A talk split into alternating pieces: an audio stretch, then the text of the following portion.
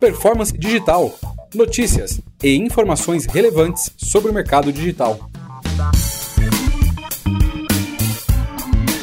Performance Digital é uma realização da Com School, cursos de marketing digital, e-commerce e redes sociais. Muito obrigado, é um prazer participar aí com vocês dessa primeira edição do ano aí de 2019 do Web Seminário, né? Estamos é, aqui direto da sede do Olist, aqui em Curitiba, para trazer uma série de dicas aí bem práticas e úteis para todos os lojistas aí que vendem marketplace, que vão começar a vender marketplace, que às vezes tem algumas dúvidas sobre como fazer um cadastro, como criar um bom anúncio e para entender um pouquinho de como isso pode ajudar na performance nas vendas em marketplace também, né? Quero apresentar o Igor. Igor, né, o Igor é, é, ele é jornalista, né, economista, especialista em inovação. Muito bom, Igor. Sempre bom ter pessoas assim, né? Hoje ele atua na equipe de marketing lá do List, que é, para quem não sabe, né, uma das maiores startups brasileiras que oferecem ali uma solução de gestão de performance para venda nos principais marketplaces aqui do Brasil, né? Igor, fala um pouquinho sobre você, né? E aí daqui a pouco a gente já entra. Antes, só deixa eu dar mais um recadinho aqui. Gente, com School, né? Não, não posso deixar de falar da Com School, né? Uma escola de negócios digitais com cursos de marketing digital, e-commerce e mídias sociais, né? Eu quero já lançar aqui neste começo desse nosso webinar uma condição especial que a gente tem na Com School. Então, todos os cursos da Com School aqui a gente está com 25% de desconto até o dia 28 e depois eu falo um pouquinho mais sobre esses detalhes. Igor, por gentileza, vamos lá. Isso aí, eu também já fiz curso da Consco aí, eu recomendo aproveitar essa função aí, vale muito a pena. Legal. É, bom, hoje eu aqui da parte de marketing do List, né, ajuda a fazer todo o processo aí de divulgação da plataforma, atração de novos lojistas.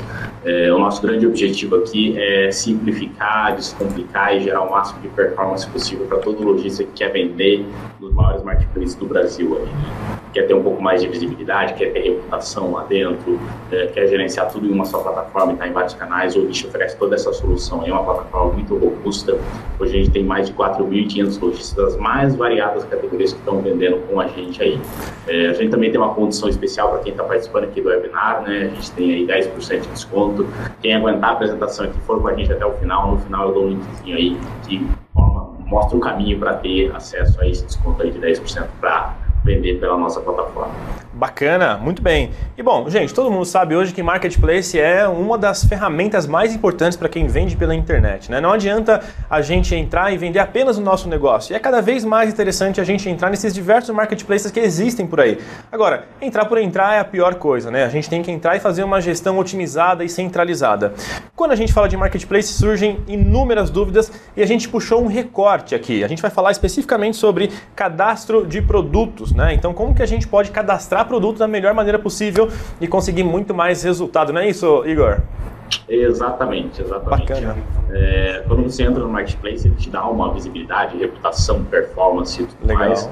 É, mas para isso você precisa corresponder também, né? Muito Se você bem. não tiver um anúncio lá, um bom catálogo, um produto posicionado, um produto que siga depois as regras de SEO, que você consiga buscar esse produto fácil, achar as categorias, é, você vai estar no espaço que tem muita visibilidade, mas você não vai aparecer. Exato. Parece um paradoxo, mas é o que acontece se você não investir no seu catálogo. É, tem muita gente que acha que simplesmente entrando no marketplace já é a do, do negócio, né? Vai, vender pra caramba, quando o contrário é que você tem que trabalhar muito para isso, né? Exatamente. O modelo de marketplace está ficando muito popular hoje em dia. Né? É, houve um período aí logo no começo em que às vezes você não tinha nem concorrente atuando. Hoje em dia, vários lojistas às vezes estão vendendo o mesmo tipo de produto. É, e aí, como é que você faz? Né? Como é que você faz para se diferenciar, aparecer lá dentro, ter visibilidade? Né? O catálogo, um bom cadastro, um anúncio de qualidade é às vezes o primeiro passo para você conseguir é, essa visibilidade estar tá lá dentro. Né? Porque daí sim você consegue explorar todos os recursos que o marketplace te oferece e aí sim você consegue transformar isso em venda, né? Que acho que é o grande objetivo de todo mundo que está aqui, está querendo vender em marketplace, né? Perfeito. Igor, só um ponto, por favor. Se você conseguir, aumenta um pouquinho o áudio do seu microfone, vê se você consegue aí.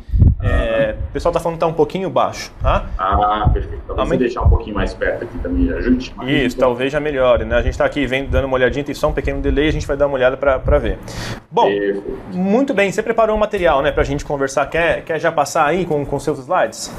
Preparei sim, Vamos lá. tem um materialzinho bem bacana aqui, eu vou compartilhar com vocês. Deixa Bacana. eu só aumentar um pouquinho tudo aqui para ter certeza que vai dar certo, pessoal. Ouve bem. E a gente vai começar Perfeito.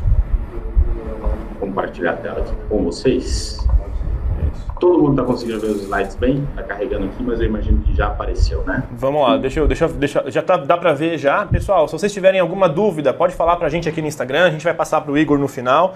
Né? Quem está acompanhando a gente também pela, pela transmissão no, no desktop, pode deixar também a, as dúvidas ali e a gente vai dando uma olhadinha no áudio, sempre falar perto do microfone, tá? Por favor. E aí, beleza, podemos, podemos seguir. Perfeito, então tá aparecendo o slide certinho, né? Então, como a gente já tinha adiantado, o tema hoje é cadastro de produtos no Marketplace e as táticas para ter sucesso né, nas vendas aí em Marketplace. É, só para resumir um pouquinho da nossa agenda, como é que vai ser essa conversa hoje, né? É, por que catálogo é tão importante? Né? Por que o consumidor se preocupa tanto com o catálogo? Né? Para isso, a gente vai mostrar alguns dados aqui que falam do perfil do consumidor online atual, como é que ele se comporta e onde é que o catálogo entra nesse processo de compra. Depois nós vamos para o catálogo, para o cadastro propriamente dito, né? Falar como se faz um cadastro bem feito aí. Lembrar que um cadastro eles faz uma vez só, bem feito, para não ter erro depois. É, depois a gente avança um pouquinho e mostra que não só acaba com o catálogo, né? a gente já fala um pouquinho de sortimento, como o portfólio também vai ajudar você a vender mais, né? O teu portfólio amplo, o teu portfólio completo. E aí, para fechar, a gente vai fazer um resuminho de como funciona o fluxo de cadastro e publicação, que a gente sabe que é bem comum e às vezes o lojista publica o produto dele, é, mas não consegue ter a visibilidade do produto no canal, não sabe o que aconteceu, fica um pouco confuso. Então a gente vai falar um pouquinho disso também. Ok. Começando, vamos falar um pouquinho de perfil do consumidor. Compra online hoje, por que, que o catálogo é importante para ele? Será que o Leão não é o dado nosso? mais recente oficial que a gente tem aí é que mais ou menos 27 milhões e Não tá 400 captando mil daqui? pessoas é, fizeram compras online aí no primeiro semestre de 2018. Né? É, os- o consolidado do ano de 2018 ainda não saiu, mas se estima aí são mais de 50 milhões de pessoas comprando online. Esse número ele vem crescendo substancialmente ano a ano. Tem muito mais gente comprando online. É, e esses consumidores que estão chegando, é, eles estão fazendo uma, uma jornada de compra muito mais sofisticada. Né? É, antigamente você tinha um perfil de consumidor que era muito sensível a preço, apenas olhava o preço, fazia uma pesquisa ali. É, nem todo tipo de consumidor confiava em comprar, às vezes, online, por questão de dados pessoais, por questão de costume mesmo, mas isso está mudando. Né? É, a gente tem a geração dos millennials, por exemplo, que está chegando para fazer online, né? essa geração está completando em 18, 19 anos, tem uma relação com a internet muito diferente, com o consumo também muito diferente. É, e aí o processo de compra dessa geração é muito diferente, né? É um público mais focado em informações, riqueza de detalhes, conhecer o produto em detalhes antes de fazer a compra online. Para isso, ele observa detalhes como vídeos, reviews, avaliações, reúne o máximo de características e informações sobre o produto antes de efetivar essa compra. É, isso vem se refletindo com a própria relação com os e-commerces. Né? É, esse é um dado dos Estados Unidos muito interessante. Hoje em dia, o que que você imagina? O consumidor quer fazer uma compra online, ele vai lá, abre o buscador da preferência dele, geralmente o Google, digita o produto e começa a pesquisar informações sobre aquele produto antes de ir para o e-commerce fazer a jornada de esse número dos Estados Unidos mostra que isso está mudando. Lá fora, a maioria das buscas com intenção de compra, ou seja, o consumidor quer comprar um produto, ele vai fazer uma busca online e ele começa direto no e-commerce. Nesse caso, a Amazon. Ele vai direto na Amazon, busca direto na Amazon, que já é o lugar onde ele vai fazer a compra. Lá ele já busca as informações, lê os reviews, lê a descrição do produto, lê as fotos e muitas vezes compra por lá. É, ou seja, isso faz com que a gente tenha hoje em dia um consumidor que é muito mais imediatista, é, muito mais dinâmico e muito mais detalhista, né? A jornada de compra dele é muito mais minuciosa, né? Ele quer ter informação. Ô Igor, desculpa te, desculpa te interromper, só um minutinho por gentileza. Tem, tem algumas pessoas aqui falando que ainda não estão conseguindo ouvir. É, pessoal, vamos lá. Tem uma pessoa aqui é, no nosso chat falou que, que conseguiu, aumentando o som do, o som do computador, deu para ouvir. Né? Outras pessoas acabaram falando aqui que não. É, tem uma pessoa falando que não dá para ouvir nada. Você não ouve nem a mim ou só o Igor? Como é que tá, gente? Deixa eu só ver aqui, confirmar com o pessoal, tá, Igor? Por gentileza, só um minutinho. Vou até fechar a apresentação aqui que deu uma olhada na minha live. Isso, bacana. Ó, o Anderson falou, aqui tá tudo ok com vídeo e áudio. Pessoal, aí ó, o Anderson falou que tá, tá ok, só o Igor falou que não, ouvindo os dois perfeitamente. Olha aí, então. Ó, por mim está ok, aumenta o volume do computador que vai. Boa tarde, tô ouvindo bem, a Carla falou. Ah, só o Igor falou que não, o Igor tá ruim, Igor tá anônimo, tem outra pessoa ouvindo os dois, o volume tá no máximo. Desliga o microfone do host também. Vamos lá, o meu som tá no máximo, não consigo. Qualidade ruim aqui tá tudo ok. Às vezes a conexão também, né, pessoal? Às vezes dá uma olhadinha aí, às vezes. Pode ser a conexão também, também. pode ser a conexão também. A gente tá vendo aqui, gente, só um minutinho. Então vamos lá. O do Igor, pelo jeito, tá um pouco mais baixo, né? Pessoal do Instagram, como é que tá? Tá- O meu tá legal e o dele tá meio baixo, disse aqui o Edi. Ah, no Instagram vai ser um pouquinho diferente, sa- sabe por quê, pessoal? Bem perto do celular aqui, né? E o áudio que vocês estão ouvindo é aqui do, do Igor também. Deixa só a gente ver aqui uma outra, uma outra forma. Ó, falou que tá muito próximo da sua roupa, Igor. Então vamos lá, deixa eu ver aqui, peraí.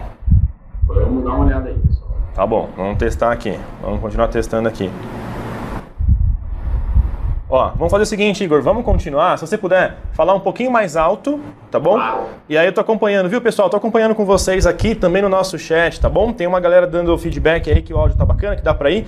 Vamos continuar assim pra gente não atrasar muito, tá bom? E aí vocês vão continuando dando pra gente esse feedback também. Igor, mais uma vez, peço desculpas se você conseguir, né, continuar ali, só falando um pouquinho mais alto. Vamos tocar, tá bom? Perfeito. Se tiver alguma dificuldade aí, pode interromper, vamos falando que não tem erro. Beleza. Apresentação. É, só lembrando o raciocínio que a gente estava fazendo, né? É, que é essa questão do consumidor. Né? Hoje em dia ele está muito mais detalhista, imediatista, é, focado no detalhe do produto, ele quer todo tipo de informação que ele precisa antes de efetivamente fazer a compra. É, e como é que você resolve isso? Como é que o lojista, o dono de e-commerce resolve isso? Ele precisa dar informação para o informação detalhada, é, porque isso vai transmitir a credibilidade que a loja precisa, é isso que vai dar confiança para o consumidor efetivar esse processo de compra propriamente dito, certo? É, e a grande realidade hoje no Brasil é que a gente ainda precisa melhorar muito nessa questão de cadastro de produto e de catálogos. É, existe um estudo bem interessante que foi feito aqui no Brasil, que é o EQI, EQI é o E-Commerce Quality Index, que é um estudo feito pelo pessoal da NET. Eles analisaram aí 57 e-commerces que representam aí mais ou menos 60% do faturamento do e-commerce nacional e 2 milhões de páginas de produto. O que, que eles observaram basicamente? É, a navegação para chegar nesse produto, se existe lá um caminho, uma jornada, categorias, filtros e tudo mais. Título desse produto, como é que está o título desse anúncio, anúncio no marketplace, no e-commerce, a descrição desse produto, como é que esse produto está descrito, imagens, as fotos do produto e a satisfação de compra do consumidor. Eles fizeram uma escala de 0 a 10 e na média de todos esses e-commerce, a nota é 5.32. Quer dizer, se fosse uma escola, a gente não teria passado de ano no quesito catálogo, que é um dos pontos básicos aí para se vender online. É, porcentualmente, a questão é mais alarmante ainda, né? A conclusão que eles citam é essa: 72% das lojas online não atendem os requisitos mínimos para ter uma experiência de compra de qualidade básica. Ou seja, nós não estamos nem falando de uma jornada super sofisticada, repleta de informações, aquele catálogo bonito, com vídeo, com ângulos, com aplicação, com demonstração que às vezes a gente vê em grandes e-commerce. Não, aqui a gente está falando do básico. Menos de um terço dos e-commerce estão entregando hoje uma experiência básica completa que siga esses requisitos de navegação, título, descrição, imagens e proporcione uma boa experiência de compra, né? Isso mostra que se você conseguir fazer um bom catálogo, nem que seja ali o arroz e feijão, no catálogo, você já está tendo um resultado que vai te colocar acima da sua concorrência, vai te colocar acima da média e vai contribuir para que você consiga ter um desempenho aí muito melhor, beleza? Vamos começar então, né? O que é esse cadastro? Como é que se define esse cadastro aí ideal de produtos é, para cumprir esse requisito aí que o consumidor exige? Né? É, o primeiro ponto é entender, se você está falando em marketplace, que os marketplaces possuem regras particulares de cadastro de produto. Às vezes, o que você consegue fazer no seu e-commerce próprio, às vezes, o que você consegue fazer num marketplace específico, às vezes, num site de classificados, por exemplo, você não consegue replicar em todos os marketplaces. Isso se traduz em questões, por exemplo, abreviatura, termos em caixa alta, palavras inteiras em caixa alta, caracteres especiais, às vezes um asterisco, às vezes você colocar um link, é, questões assim você não pode colocar. É, pelas regras desses canais. Então, entender essas regras é o primeiro passo para você criar um bom cadastro. Além disso, você precisa entender das questões de SEO, né, que é a otimização para os mecanismos de busca. Esse catálogo tem que seguir essas regras dos canais, mas não pode dificultar a busca para o seu produto. Tem que ser um produto encontrável, tem que corresponder a uma busca que o consumidor faria. É, como é que o consumidor quer comprar o seu produto? Como é que ele vai buscar? Esse é o exercício que você tem que fazer e assim você começa a criar esse catálogo, focando na regra do canal e no posicionamento no SEO. Tá? É, fazendo um pouco mais desse exercício, né? Vamos um pouco mais a fundo. O que, que o consumidor buscaria nessa jornada aí de compra online? É, a primeira coisa é pensar no título com palavra-chave, é, que seriam as palavras-chave que o consumidor vai buscar. É, a gente tem uma formulazinha aqui, que ela não é uma fórmula exata, mas ela é uma ótima referência para você testar, por exemplo, nos seus produtos e entender se está fazendo sentido ou não. O que, que, seria um bom título? É um título que tem o nome do produto. O que, que é esse produto? É um fone de ouvido? É um celular? É um cartão de memória? É um computador? Então, isso precisa estar no título. Além disso, precisa ter a marca, né? É, se é um produto hoje que tem várias marcas, o consumidor ele vai querer um produto Y da marca X, você precisa colocar a marca. O modelo é muito importante, né? principalmente para esses itens que tem um sortimento muito grande. Você tem vários modelos de câmera fotográfica, você tem vários modelos de celular. É, então você precisa ter uma referência mínima ali no título que diferencie esse produto, essa marca, dentro da, do portfólio de modelos dela. E aí depois disso você pode colocar algum outro atributo relevante que seja aceito no título e alguma outra palavra-chave que complemente essa busca. Né? É, sempre manter essa regra de ter um pouco de profundidade, ter as palavras-chave que correspondam a essa questão da busca e que permita aí um trabalho de SEO que permita um posicionamento. Né? É, aqui a gente tem um exemplo do, do jogo de cama. Né? Você pode colocar jogo de cama de cetim, mas, por exemplo, cadê a marca? É, cadê detalhes desse produto? É, qual é o tamanho da cama que ele serve? Do que, que ele é feito esse jogo de cama, né? Esse título ideal que a gente colocou como exemplo mostra isso em detalhes. Então você tem é um jogo de cama, do tamanho king size, o tecido é cetim, a marca é essa que está escrita, e ainda tem alguns detalhes ali de cor e peças que você pode colocar. É, isso torna o, o processo de seu produto ser encontrado pelo consumidor muito mais sofisticado e completo, tá certo? É, e o que é importante também, na hora que você for selecionar essas palavras-chave que vão compor o seu título, você precisa buscar aquilo que a maioria dos consumidores procuraria, né? Não adianta você usar um sinônimo muito sofisticado ou um tipo de palavra-chave que não é o perfil que o seu consumidor buscaria, porque aí ninguém vai achar. Como é que eu defino essa palavra-chave? Aqui tem um bom exemplo, que é uma imagem do Google Trends, né? Você vai lá, acessa o Google Trends, que nada mais é do que uma representação do padrão de busca do consumidor nos buscadores, né? O Google Trends mostra como é que o consumidor, como é que as pessoas em geral buscam determinada coisa. Você pode comparar. Ah, por exemplo, aqui, jogo de panelas, conjunto de panelas, né? Você quer vender um kit de panelas, tem mais de uma panela. Qual que é a palavra certa? Qual que é a palavra ideal, né? É jogo é conjunto? Você bota as duas opções no Google Trends, ele vai te dar um gráfico, a linha maior vai ser aquela que tem mais volume. Nesse caso aqui, jogo de panelas é muito mais buscado do que conjunto de panelas. Se você for criar um anúncio no Marketplace, jogo de panelas tem que ser a palavra-chave que você vai usar. Se você usar conjunto de panelas, você já está é, afetando, impactando menos pessoas logo na largada, logo nessa, nesse início da jornada de compra, beleza? Criado o título, selecionado o nome, a palavra-chave, e, Igor, também tem um ponto importante, né? Só fazendo um, um, adendo aí, é uma dica muito boa essa, e às vezes as, as, pessoas não pensam nisso, né? Isso aí tem tudo a ver com SEO também, né? Uma vez tinha uma aluna que, eu até conto para alguns do, dos meus alunos, que é o seguinte, tem alguma, eh, tinha uma aluna que vendia um produto que era um vestido longo para festa, e o nome do produto era Vestido Mariana. É, mas mas o que, que significa Vestido Mariana na prática, né? A, a grande pergunta é, a pessoa que vai para o Google pesquisar o seu produto, o que, que ela vai digitar na busca, né? E essa ferramenta que você trouxe aí é sensacional, muito bom. Pois é, é, é, muito comum, né? E o que, que geralmente acontece, né? O, o, dono de loja, o dono de e-commerce, o lojista, ele, ele vive aquilo ali, né? Ele entende tudo sobre o segmento dele, ele entende tudo sobre o produto dele. Às vezes, para ele faz todo sentido aquela palavra-chave, né? Às vezes, para essa sua aluna, o vestido Mariana fazia todo sentido para ela, né?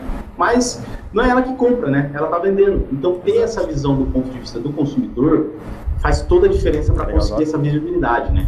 Tá, eu sou entendido no assunto, para mim faz sentido, mas será que é um leigo no assunto? Pega alguém que não entende nada do seu produto, por exemplo, a gente vai sugerir esse exercício no final. Pega alguém que não entende nada, que nunca nem viu sua loja e pergunta: faz sentido para você? Como é que você compraria esse produto? Como é que você procuraria esse produto no buscador, por exemplo? E aí você vai ter algumas pistas, alguns indícios, que depois você pode refinar, procurando aqui no Google Trends, enfim, entendendo o padrão de busca dos canais, e aí você vai utilizando. Bom, Achamos o título, achamos aí o primeiro conjunto de palavras-chave que representa esse produto, né? É, já é um bom começo, porque é o que o consumidor vai buscar lá no marketplace. Ele vai abrir a barra de busca, vai digitar essa palavra-chave, vai chegar no seu produto. Beleza. Ele achou seu produto. E agora? Ele vai começar a decidir se ele compra ou não. Um dos fatores que vai influenciar essa decisão de compra é a descrição. Como é que se faz uma boa descrição? Algumas coisas fazem diferença, né? Algumas coisas aqui são regras dos canais, outras são sugestões para melhorar o posicionamento do seu produto.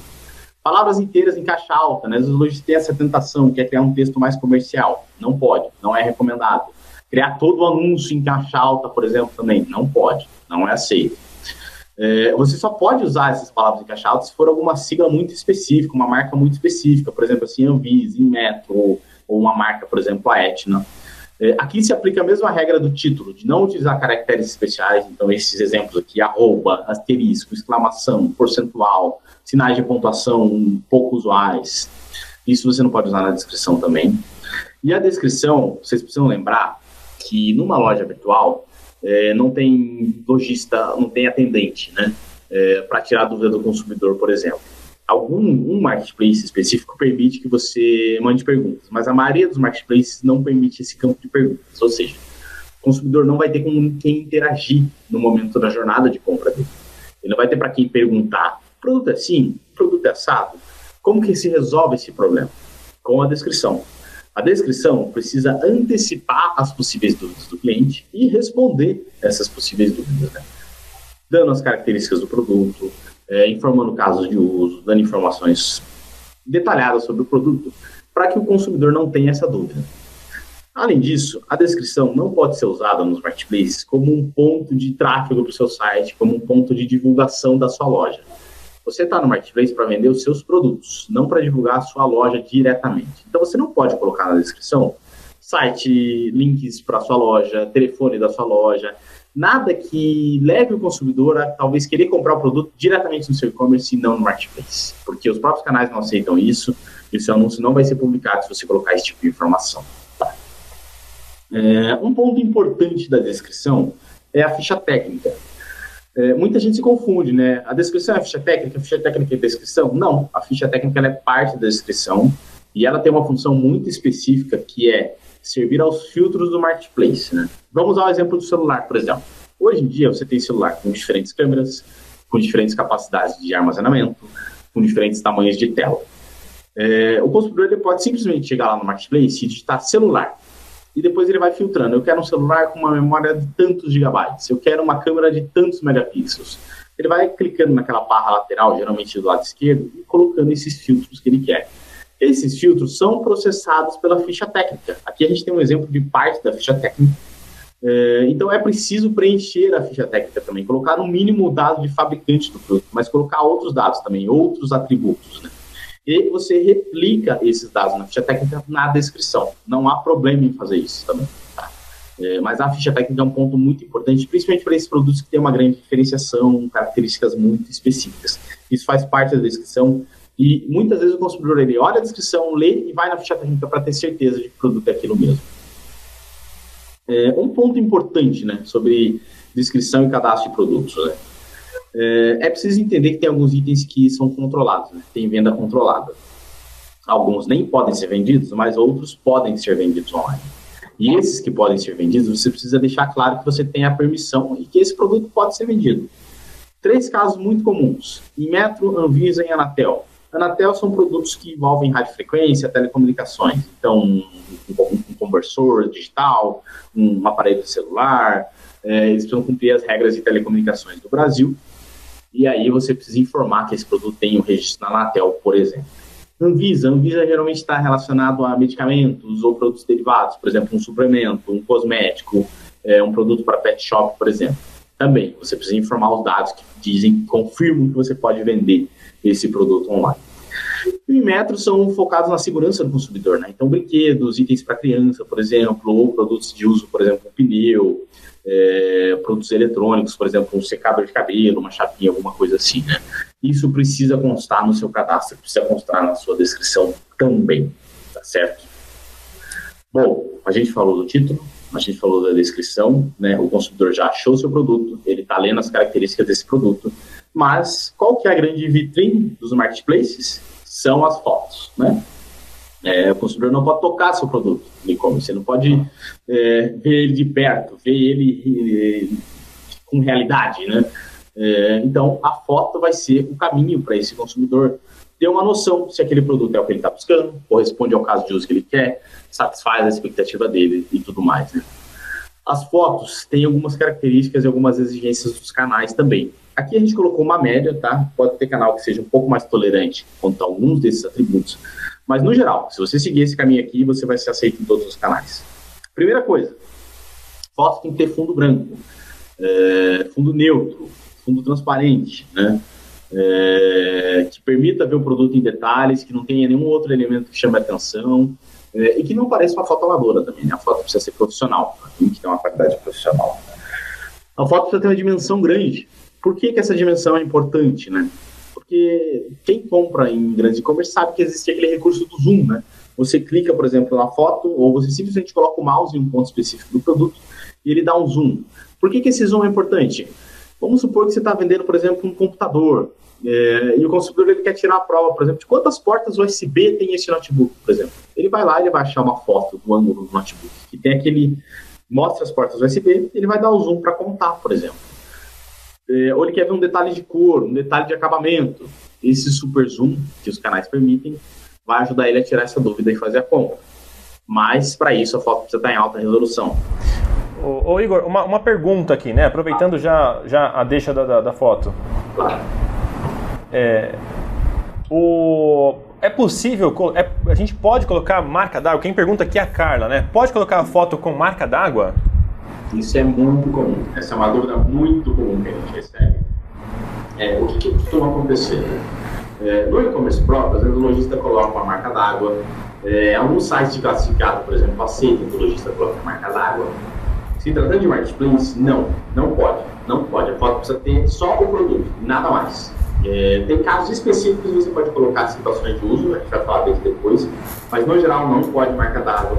Você não pode colocar nenhum tipo de inserção, por exemplo, assim, produto exclusivo, últimas unidades, oferta, nada disso pode. O produto tem que ser branco, transparente, sem nenhum tipo de inserção. Então, resumindo, a marca d'água não pode, não pode fazer nenhum tipo de intervenção. Aqui eu coloquei mais alguns exemplos, é, textos, fazer alguma montagem, logotipo. Às vezes o produto tem dimensões, por exemplo, assim, né? Um produto que você quer mostrar que a largura é tanto, a altura é tanto, a comprimento é tanto.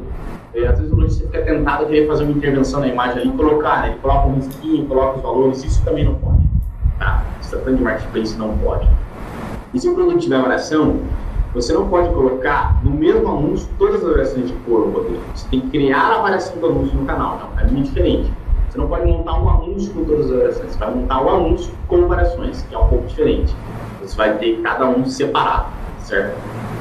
Outro ponto importante, é, arquivo, né? formato de arquivo. Hoje em dia tem vários formatos de arquivo de imagem, mas nem todos são aceitos nos canais. Os mais comuns, JPEG, que é o padrão de câmera fotográfica, mais o PNG, está errado aqui, é PNG, é, que é o fundo transparente, e o WebP, que é um formato utilizado aí para web também, tá? Foto. acho que você quer falar alguma coisa? É, eu quero aproveitar aqui o seguinte: a Camila já, já fez uma pergunta que eu acho que você deve ter respondido aí também, a, a, falando a, a, respeito disso agora mesmo. Ela pergunta assim: olha, quando o produto tem uma personalização de cor ou tecidos, por exemplo, podemos cadastrar esse produto? Como é que funciona nesse, nesse caminho? Que eu acho que você falou agora, né? É, eu imagino que deva ser um caso assim: o produto, por exemplo, ele tem uma textura específica, né? É, um acabamento diferente. É, vamos supor aqui, qual é o caso? Se é só um produto, tem só um tipo de textura, por exemplo, você cria uma luz para ele e insere essa textura, não tem problema. Agora vamos supor que um produto que tem 10 cores. Você não vai criar um anúncio no cadastro do produto e colocar as 10 cores ali na, na parte de fotos. Você não vai colocar as 10 fotos possíveis. É, até porque geralmente você vai fazer o título utilizado. Né? Camiseta branca, da marca tal. Né? Você vai botar todas as cores ali naquele anúncio. Se ele tem variação, você vai montar um com variação e aí você vai montar dentro das variações cada uma das cores. Porque daí a hora que o canal for fazer o match lá, criar um anúncio, ele vai dar a opção de você clicar nas variações e aí ver as diferenças. Mas não é você que vai criar um anúncio com tudo, senão vai dar problema. Então, então, quer dizer, não é, que nem, não é como uma loja tradicional minha que eu cadastro o produto pai e coloco grade. Né? Então a camisa eu tenho branca, vermelha, azul e verde. Nesse caso, vou cadastrar um por. É, cada produto vai ser uma unidade diferente aí. Exatamente, exatamente. A Bacana. menos que seja, e alguns marketplaces permitem operar esse modelo pai, né? Legal. É, mas é preciso entender aí cada canal. No geral, a gente recomenda que se faça assim. Individualmente é mais fácil e evita a chance de você ter erro. Muito bem. Aproveitando, aproveitando aqui, o Igor, só mais, mais uma pergunta, né? É, já que a gente está nesse assunto ainda de fotografia, falando assim, olha, e se a foto for ambientada, né? É, por que seria pior do que uma foto com fundo branco? Né? A pessoa não se identificou aqui. Pessoal, quem pergunta, é importante colocar, tá? O Simval colocou também ali em cima, eu já pergunto, eu já faço pergunta do Simval, mas tá ali. Então, né, se a foto for ambientada, por que, que é pior do que pôr a foto com fundo branco? Perfeito, explico isso aqui já. É, tem alguns produtos, eu vou falar na sequência, que eles podem sim estar ambientados. Mas por que, que no geral, você não pode colocar um produto ambientado? É, um ponto importante aí, né? E a questão de direitos do consumidor, legislação e tudo mais, né? Vamos supor, por exemplo, que você quer vender um produto que é um abajur. Aí você quer fazer uma foto ambientada desse abajur, você coloca numa, por exemplo, em cima do criado E aí você faz uma foto ambientada e coloca esse abajur em cima do criado é, o consumidor vai lá, ele vai ver a foto do abajur do criado ele vai fazer a compra. É, e às vezes acontece, o consumidor pode se confundir, ele pode ter visto a foto do criado e achar que os dois vêm mesmo quando na verdade não.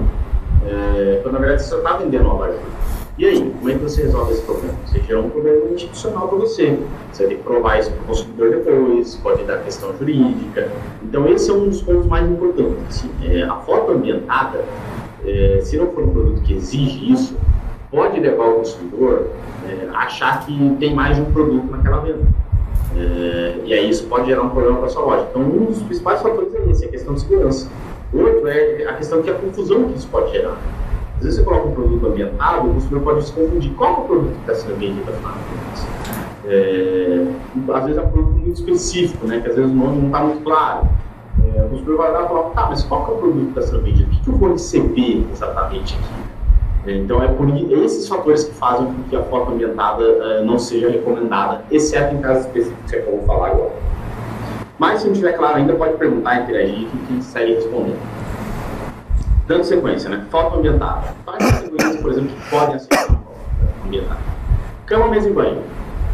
É, todos os produtos que, de cama, mesa e banho tenham fotos de qualidade podem estar ambientados, mas é importante que eles não tenham a questão da variação de cor, como a gente falou, né? É, e não tenham elementos gráficos, que é o que a gente já falou também, as montagens. Mas... Outros tipos de produto, casa e decoração. Alguns tipos podem, é, como eu falei, quadros, móveis, tapetes, cortinas. É, esse caso, o abajur talvez, nesse caso, não poderia. Tá? É, tem alguns outros exemplos que talvez, talvez tem para colocar também. Né? É, se você quer colocar, por exemplo, um produto, por exemplo, um suplemento alimentar, você pode colocar a tabela nutricional, é o mais que é possível. É, se você quer montar, por exemplo, uma, vender uma roupa de cama, aí você pode colocar a cama montada para fazer essa alimentação. É, a gente tem alguns exemplos aí que ajudam a deixar isso um pouco mais claro, né? Porque parece um pouco confuso, assim, são situações muito específicas, caso a caso, né? É, vamos entender um pouquinho mais. Aqui tem dois exemplos de fotos ambientadas que, nesse caso, seria possível, dependendo do produto que você está vendendo, faz sentido você colocar essa aplicação, tá? É, mas aqui também fica claro como pode haver aí essa confusão com o consumidor aqui do lado esquerdo, dos dois lados a gente tem aí produtos, é, no caso, produto da família da RC4. É, do lado esquerdo, você tem muito mais elementos aí que podem gerar uma confusão para esse consumidor. Então, você tem ali, você tem uma imagem que você colocou é, o quadro que você está vendendo, mas tem a almofada, por exemplo, o sofá da sala, a almofada em cima do sofá e o vaso. É, isso pode dar margem para confusão, o consumidor pode entender que está em todos aqueles produtos do processo de venda. É, e na verdade a gente sabe que não é, né? Isso pode gerar um problema para a loja. Então, às vezes, o ideal é você fazer uma ambientação mais neutra. Às vezes, coloca, por exemplo, só a parede, o quadro e o sofá ali para ter uma referência, é, mas não mais que isso. Então, a foto ambientada ela não pode ser extremamente complexa também para não gerar um problema para o. Outro ponto importante: fundo branco que eu falei, né? o fundo transparente. Há uma certa diferença, né?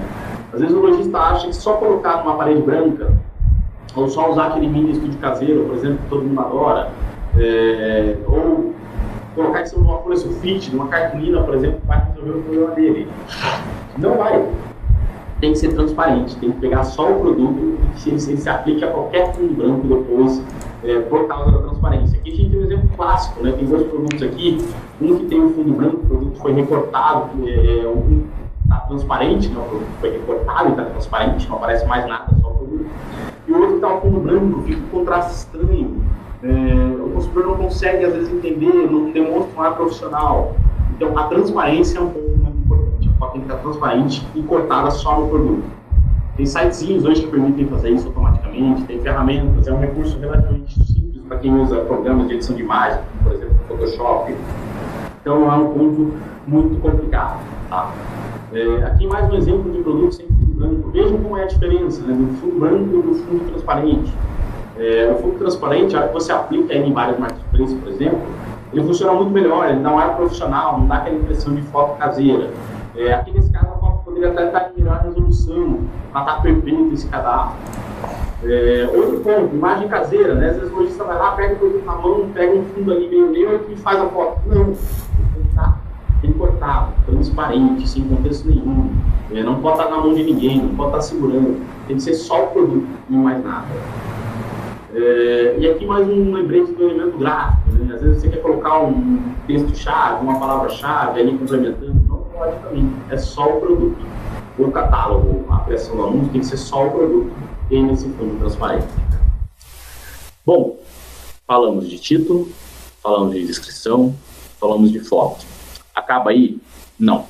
A gente ainda tem a questão das categorias, né? As categorias, assim como a ficha técnica, são também uma forma do consumidor filtrar, chegar no seu produto e localizar. A gente tem um exemplo do celular, né? É, está apresentado aqui, que é toda a sequência da categorização. Então você abre a página inicial do site, você vai para a seção de celulares, você vai para a seção de smartphone, você entra numa marca específica, no modelo específico, numa linha específica e no modelo específico daquela linha. Essa é a jornada que permite ao, ao consumidor navegar é, e a categorização é o que ajuda o consumidor a achar o produto dentro dessa jornada. O que é importante lembrar aqui?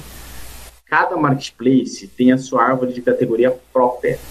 Às vezes, uma categorização que você fez num canal não serve para os demais canais. Então, é importante ter essa distinção e entender como funciona cada categoria. O que, que acontece se você categorizar um produto errado? Você pegou um produto e botou numa categoria que não pertence àquele produto ou não está muito precisa. Você perde visibilidade. Se o consumidor filtrar aquele produto, ele não vai achar. Se o marketplace quer, por exemplo, fazer uma campanha de divulgação, uma newsletter, uma campanha paga, dar um destaque para esse produto, muitas vezes ele pode puxar essa campanha pela categoria. Todos os produtos daquela categoria vão receber destaque. Se o seu produto está categorizado errado, você vai perder esse destaque, não vai conseguir vender. É, qual é a melhor maneira de saber como é uma categorização adequada, né? É buscar o produto que você está vendendo no próprio canal de venda. Acesse os marketplaces, dois, três, procura aquele produto, veja os dois, três anúncios e tente entender como que esse produto está categorizado. Faz sentido o meu item seguir essa mesma categorização? Então, ter essa visão ajuda. É, o processo de cadastro, o ideal é que o lojista não vá direto para o site fazer o cadastro, não vá direto na plataforma. Ele faça um esboço, abre o editor de texto, digita, testa, avalia as possibilidades, depois ele vai para a prática. Isso reduz muito a chance de erro dele. Então, a categorização é um ponto bem importante. É, aqui tem um exemplo, por exemplo, da, de uma plataforma, é, de um produto que está sendo cadastrado na plataforma do List. Né? É, essa é a cara de cadastro da plataforma do List, que a gente usou como referência. Aqui você insere o nome do produto é, e depois ali você põe a descrição. A gente tem um recurso de categorização automática e isso aqui a gente mostrou como exemplo para mostrar como varia em cada canal. É, veja como cada marketplace aqui tem uma árvore de categorias completa e diferente. Algumas vão mais a fundo, é, outras são mais superficiais. Então, entender essas diferenças é o que faz a diferença para que esse produto se posicione bem em todos os canais. Né? Porque senão, às vezes, o que acontece? O lojista colocou o produto dele em 10, 15 marketplaces, mas a performance não está sendo boa em algum específico. E aí o lojista pode querer pensar, poxa, por que eu não estou vendendo? Será que esse canal é ruim? Será que ele não está me entregando performance? Às vezes o erro está no detalhe desse. Será que a categorização foi completa? Será que ela seguiu o template daquele canal, o modelo? Esse é um ponto também, né? Às vezes alguns canais têm categorias, árvores de categoria mais rasas, uma, duas categorias ali, você já se aprofundou e fechou. Outros não, outros vão bem a fundo. O exemplo do Mercado Livre, você tem cinco, seis níveis de categorização. Você precisa ir até o final nessa categorização para não ter erro na publicação. Em alguns canais, assim como no List, hoje esse processo é automático, que torna um pouquinho mais fácil aí a categorização. Bom, falamos aí de todos esses itens, né? Outro ponto importante, dimensões do produto. Por que, que as dimensões são importantes? As dimensões vão definir o valor do frete. E hoje em dia a gente sabe que nenhum consumidor compra online sem olhar para o frete, né? É, o que, que é importante aqui? Saber diferenciar qual que é o tamanho do produto, qual que é o tamanho da embalagem, porque isso define o valor do frete e isso é o que responde às dúvidas do consumidor também.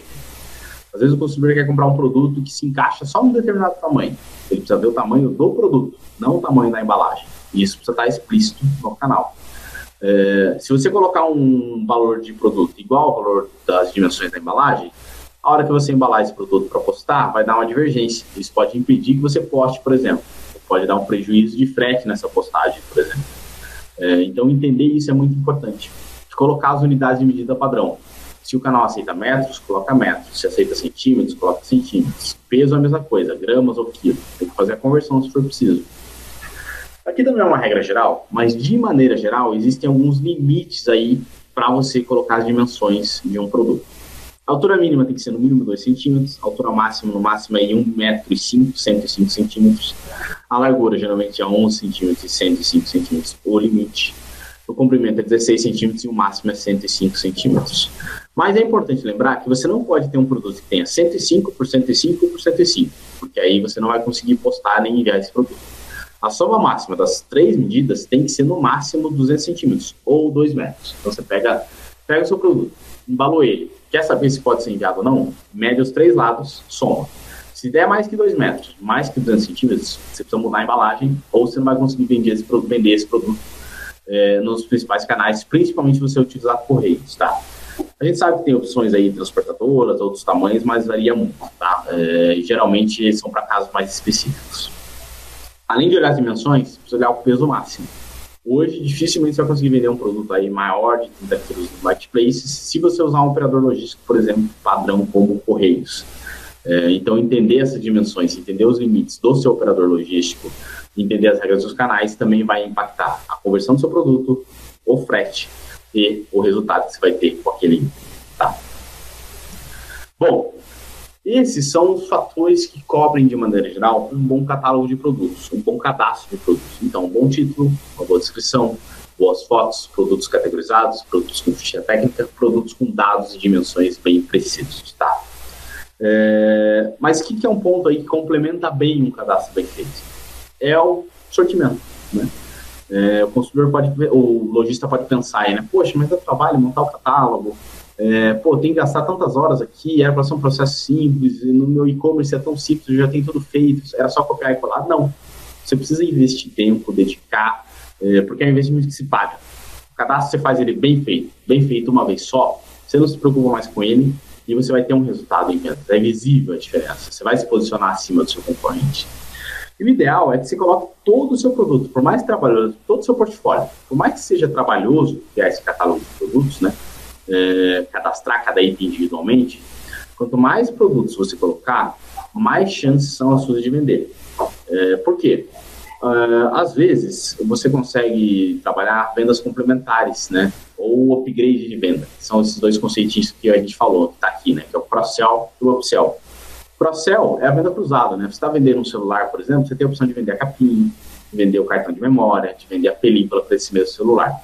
Se você cadastrar todos esses produtos no canal, um catálogo, um bom cadastro, um catálogo completo, é, pode ser que seu produto apareça aí no Crossell como produto recomendado. Então, isso aumenta a sua chance de aumentar o ticket médio de vendas. E o é quando você quer vender um produto mais sofisticado. Então, se você tem todo o seu portfólio, às vezes você com um modelo específico de celular. O consumidor foi lá, achou aquele celular, mas ele decidiu que ele consegue pagar um pouquinho mais e que é um modelo mais robusto. Se você fez um catálogo bom, um cadastro bom para um item, mas não fez para outro, você perdeu a chance de ter o upsell. É, outro item importante, né, a buy box.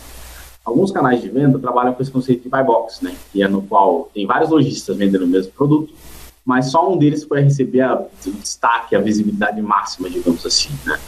É, em alguns canais, um dos critérios para o posicionamento do lojista do produto para a buy box é o portfólio. Quanto maior o portfólio, mais chance ele tem de conquistar a buy box. Então isso vai ajudar também nas conversões. E outro ponto é o seguinte: às vezes você tem um item específico, individual, que não está vendendo bem, às vezes você pode vender ele na forma de kit, por exemplo. Existem algumas implicações aí, né? Talvez você precise gerar um código barra específico e tudo mais. Mas os kits podem ser uma boa forma de você ampliar o seu sortimento também, se o seu portfólio for muito restrito, por exemplo. Monta um kit, você consegue ampliar um pouco mais seu sortimento aí nos canais. Bom, criei meu, meu cadastro, fiz meu catálogo, coloquei um sortimento grande, né? E veio para o canal. E agora? O que, que acontece? Me dediquei, fiz o catálogo, mas e agora? Eu sento e espero? Bom, é, os canais de venda, eles têm hoje um fluxo, né, um rito aí de publicação. E tem um outro canal, que a publicação é instantânea, né, ou uma revisão muito rápida, assim, você colocou o seu produto ali, ele já foi pro ar. Mas a maioria dos canais tem um tempo de processamento, digamos assim. O que, que influencia esse fluxo de cadastro e publicação? O primeiro ponto é o código de barras.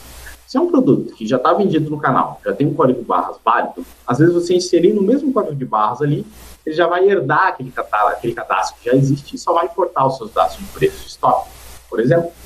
E aí você vai ter uma publicação muito mais rápida.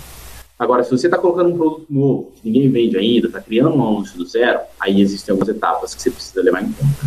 Que é o criado, por exemplo, é, se você enviou o produto para revisão, por exemplo, aqui no List a gente trabalha com revisão de catálogo. Ele pode estar em revisão antes de ser aprovado. Se você cometeu algum erro, esse produto volta para você, ele precisa estar em status de correção.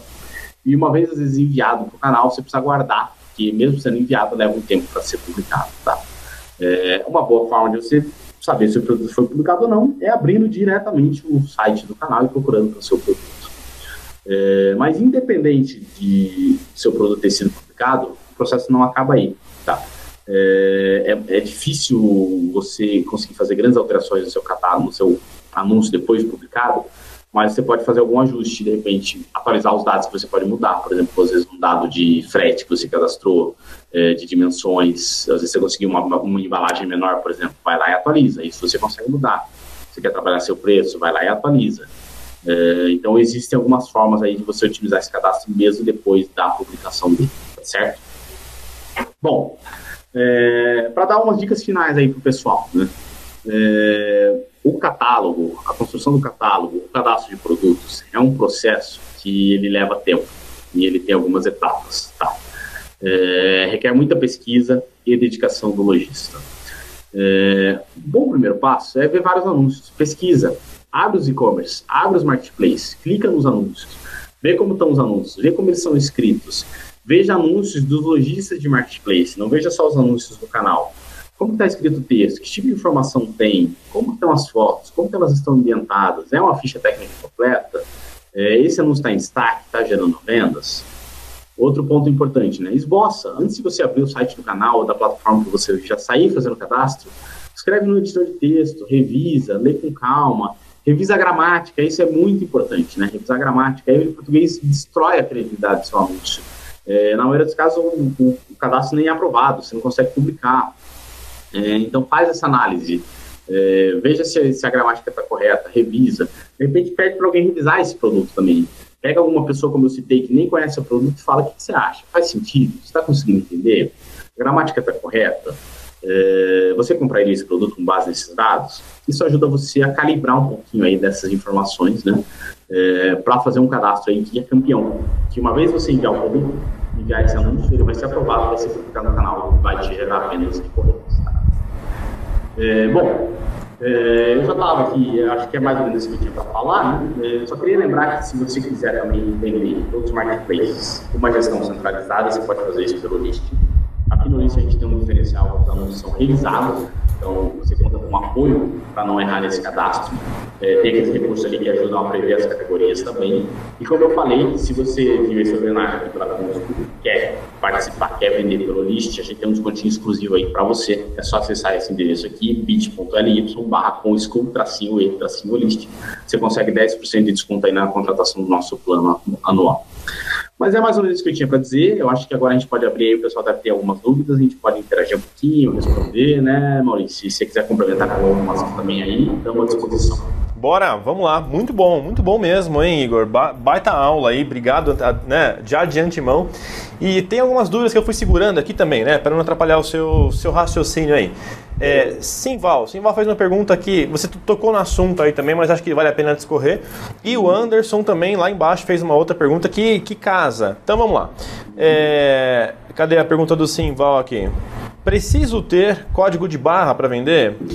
E o, e o, Anderson foi lá e perguntou o seguinte: olha, os produtos precisam ter um código, né? O, o. É, acho que é isso, pois já tentei e me solicitaram isso. E como eu sou fabricante de sapatos, eu não tenho esse código, como é que eu posso fazer? Perfeito, ótimas perguntas. Isso é bem comum, é uma dúvida muito comum. Tá. É, existem canais que já aceitam a venda sem código de barras, tá? No geral, é, eu recomendo que você trabalhe sim com código de barras, porque isso vai facilitar o seu controle, vai facilitar a gestão, tá? É, e muitos canais ainda fazem o match, né? Às vezes você enviou um anúncio, por exemplo, o que é esse match que eu falei? Às vezes você criou um anúncio de um produto que já está lá no canal, já tem um anúncio criado. É, você não precisa, o, o, canal não precisa rever o seu anúncio e importar, porque aquele anúncio já foi revisado, já foi publicado. Como é que o canal faz esse match? Você cadastra o código de barras, o canal vai olhar esse código de barras, vai conferir se bate com os dados que ele tem lá, vai conferir se bate com o anúncio que está publicado, e ele vai simplesmente incorporar os dados seu de catálogo, preço, estoque, valor de frete e tudo mais. Ele não vai importar os dados de anúncio, de foto, nem nada, porque já tem um anúncio criado, aprovado, revisado, não precisa fazer esse trabalho duas vezes. De maneira geral, esse match é feito pelo código de barras. Então, assim, respondendo a primeira pergunta, você pode vender sem código de barras em alguns canais, tá? É, de maneira geral, a tendência é que você performe melhor se tiver o código de barras, né? Aí, citando o exemplo do nosso colega de calçados, não emito o código de barras, o que, que eu faço? Hoje em dia, é, você pode comprar novos códigos de barras para seu produto e só existe um órgão no Brasil que é autorizado a vender o código de barras, que é a GS1. Né? É, o código de barras ele é um padrão internacional, então é uma entidade que controla essa geração, para ninguém sair gerando códigos aleatoriamente, a ideia é que tem um padrão. A ideia é que esse produto, independente da região geográfica que está vendendo no norte do Brasil, no sul, o código de barras é o mesmo para esse produto, para facilitar a gestão de estoque, controle, inventário e tudo mais. Essa padronização é feita por essa instituição, que é a GS1, e ela trabalha com a venda de códigos de barra. Tá? Como é que funciona o processo? É, quem quiser acessar o blog do List, depois o blog Universo Marketplace, lá tem o passo a passo, mas basicamente você vai até a GS1, é, cria uma conta com eles, você paga uma taxa, e aí você cadastra o seu produto no sistema da GS1. É, você tem lá uma quantidade é, definida de códigos de barra que você pode gerar, tá? É, e aí, depois que você faz esse cadastro, você recebe um código que sobe esse produto no canal. Tá? O é, que, que a gente recomenda? Código de barra você só vai usar para produtos que você que produto não tem código de barra. Né? É, no caso do calçado, que o nosso colega é fabricante, sim, ele vai precisar gerar o código de barras dele. É, então, ele vai precisar provavelmente acionar a GS1, fazer essa contratação de código de barras e gerar o código para ele, tá certo? Muito bem, muito bem. Tem mais uma dúvida aqui que é o seguinte, ó. É, a pessoa não se identificou, mas vamos lá. Devemos seguir o padrão do fabricante ou criar um padrão nosso para cadastrar os produtos? Esse é, um, é uma ótima pergunta, sim, porque isso aí às vezes coloca o lojista entre a cruz e a espada, né? É, bom, bom, fabricante fez a descrição do produto, né? então ele sabe tudo sobre o produto. Em tese, tudo que está ali está certo, é, é preciso e tudo mais. Mas vamos lembrar daquele exemplo que eu mostrei no começo lá, do Google Trends, é, do jogo de panela e conjunto de panela, né? Será que o que o fabricante escreveu é o que os consumidores buscam? É, será que é um termo cotidiano que as pessoas vão entender? É, então, assim, o ideal é você buscar um meio termo entre a linguagem própria e o que o fabricante informa. Por quê? Se você fizer tudo da sua maneira, é, talvez não seja aquilo que o consumidor está buscando, né? É, talvez seja coloquial demais, talvez seja pouco preciso e tudo mais. Se você for, às vezes, seguir muito a risco o fabricante, é, às vezes pode ser muito técnico. E isso pode prejudicar, no final das contas, até mesmo o seu SEO, né? É, que é o seu posicionamento aí nos buscadores, né? É, então, o que você tem que pensar? Essa ficha do fabricante aqui, ela dá todos os detalhes, ela é muito técnica, ela é facilmente compreensível, ela corresponde a uma busca que os consumidores fariam, é, e aí, com base nisso, você ajusta. É, o ideal é que você se baseie nos dados do fabricante, porque são os dados corretos, mas crie uma linguagem que o seu público consumidor vai entender. Muito bem. Beleza. Mais uma dúvida aqui, ó, né? Caminhando para o nosso final já. Natália pergunta assim: você estava falando sobre categorias, categorias, né? Categorização de produtos. E ela né, comentou o seguinte: olha, mas não dá para deixar todos os produtos em categorias é, corretas. Alocar o produto em categorias parecidas tem algum problema? É, não entendi exatamente qual é o contexto dessa, dessa, dessa categoria dela. É, eu imagino que talvez esteja um pouco dúbio, assim, né? Às vezes, talvez ela fique na dúvida, esse produto se encaixa na categoria tal ou na categoria tal. É, nesses casos, se você está trabalhando com vários marketplaces, o ideal é que você acesse cada um deles e pega alguma referência de outros produtos que estão lá é, e entenda como que, na média, a, a maioria dos produtos que estão lá dentro desse segmento que você está vendendo, por exemplo, assim, vamos usar o exemplo que a gente está vendendo shampoo, para ser mais fácil de entender. Né? É, vamos supor que tem algum tipo de ambiguidade ali na categorização, na categorização de shampoo. O que você faz? Você acessa os canais que você quer vender, procura por shampoo lá, abre alguns anúncios de shampoo e começa a entender como que está a árvore de categorias na média para aquele shampoo. E aí você se baseia nisso para criar o seu, tá? É, de maneira geral, é, os canais que criam árvores de categoria eles estão sempre mexendo nela, é sempre atualizada com constância, é, para que isso não aconteça, para que seja preciso. Mas se você tiver essa dúvida, é, o ideal é que você é, localize é, pelo, pelo, pela média dos outros produtos que estão publicados lá. Muito bem. E mais uma última pergunta que é o seguinte, ó. É, o... Só deixa eu dar uma olhadinha aqui, ó. Tomar uma água. Tá ótimo. Ó, mais duas perguntinhas aqui, viu, é, Igor? Que aí a gente já finaliza, tá? Por conta também do nosso tempo. Primeiro, assim, é, na plataforma List, os atributos e filtros integram 100% corretos? É, esse é um ponto importante, tá? É, a questão da integração aí, eu imagino que talvez tenha confundido um pouquinho o conceito. O List hoje ele não é um integrador, tá? Ele é uma ferramenta de gestão e performance dos marketplaces. Então você não consegue, por exemplo, abrir lá o dado do seu e-commerce, importar simplesmente o catálogo, puxar os dados e jogar. Você vai ter que cadastrar o seu produto ali, é, você vai ter que inserir, criar um novo cadastro de produtos, tá? É, se você colocar ali a ficha técnica, todos os atributos, ele, ó, o, o List, a plataforma do List, ela está conectada com os marketplaces e sim, se você colocar ali todos os atributos, ele vai direcionar esses atributos para o marketplace. Essa importação vai dar certo. Então, a, a integração aí do list com o marketplace, ela funciona redondinha, você consegue subir sim esses atributos para o canal. Você não consegue trazer de uma base externa, por exemplo, via integração direta do seu site, por exemplo, da sua plataforma, para o catálogo do list. Aí você não consegue. Tá. E, bom, a última pergunta, tem, tem, tem alguma galera, uma galera colocando mais aqui, mas pessoal, a gente não vai ter muito mais tempo, tá? É, o Carlos pergunta aqui o seguinte, só deixa eu encontrar.